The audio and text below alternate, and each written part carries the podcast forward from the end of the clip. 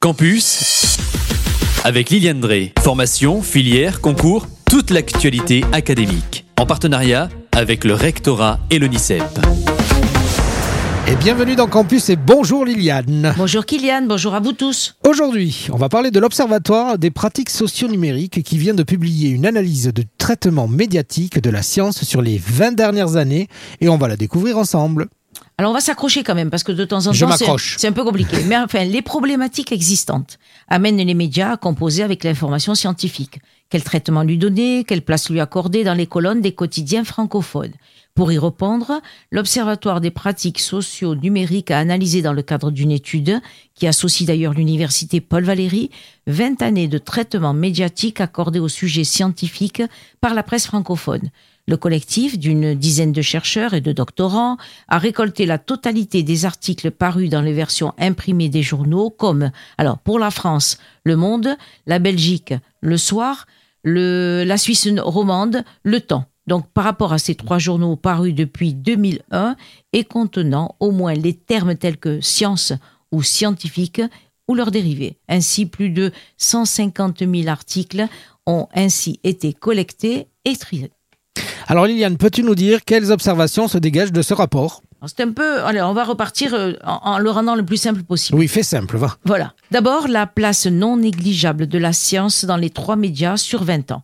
Une part qui s'élève pratiquement à 10% de l'ensemble des articles produits sur la période, bien que la science ait plutôt un positionnement secondaire et articulé à d'autres thématiques.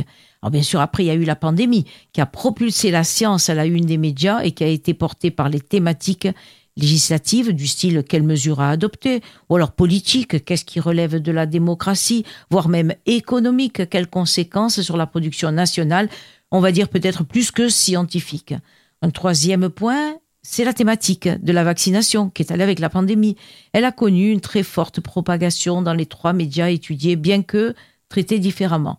Pour finir, on n'y coupait pas, la thématique du climat.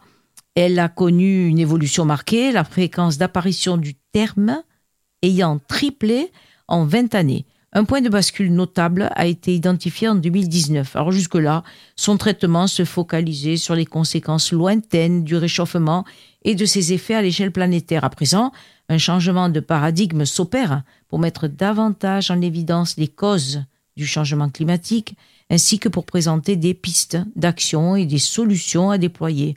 Cette humanisation des effets du changement climatique n'est pas étrangère au traitement d'événements locaux. A-t-on vu apparaître l'effet euh, Fukushima? En fait, le sujet du nucléaire, puisque tu en parles, Kylian, le sujet du nucléaire a quant à lui connu un phénomène assez inattendu. L'accident de la centrale de Fukushima en 2011 n'a pas produit d'effet particulier dans la production médiatique. Une fois l'événement passé, que ce soit en nombre d'articles ou en type de cadrage, le sujet du nucléaire est davantage traité via une perspective politique ou géopolitique, plus que scientifique ou même voire environnementale. En résumé, ça m'ennuie un peu hein, de faire ce constat, mais il faut le dire. La parole scientifique est accaparée par des hommes. L'étude sur 20 ans ré- révèle une statistique sans équivoque.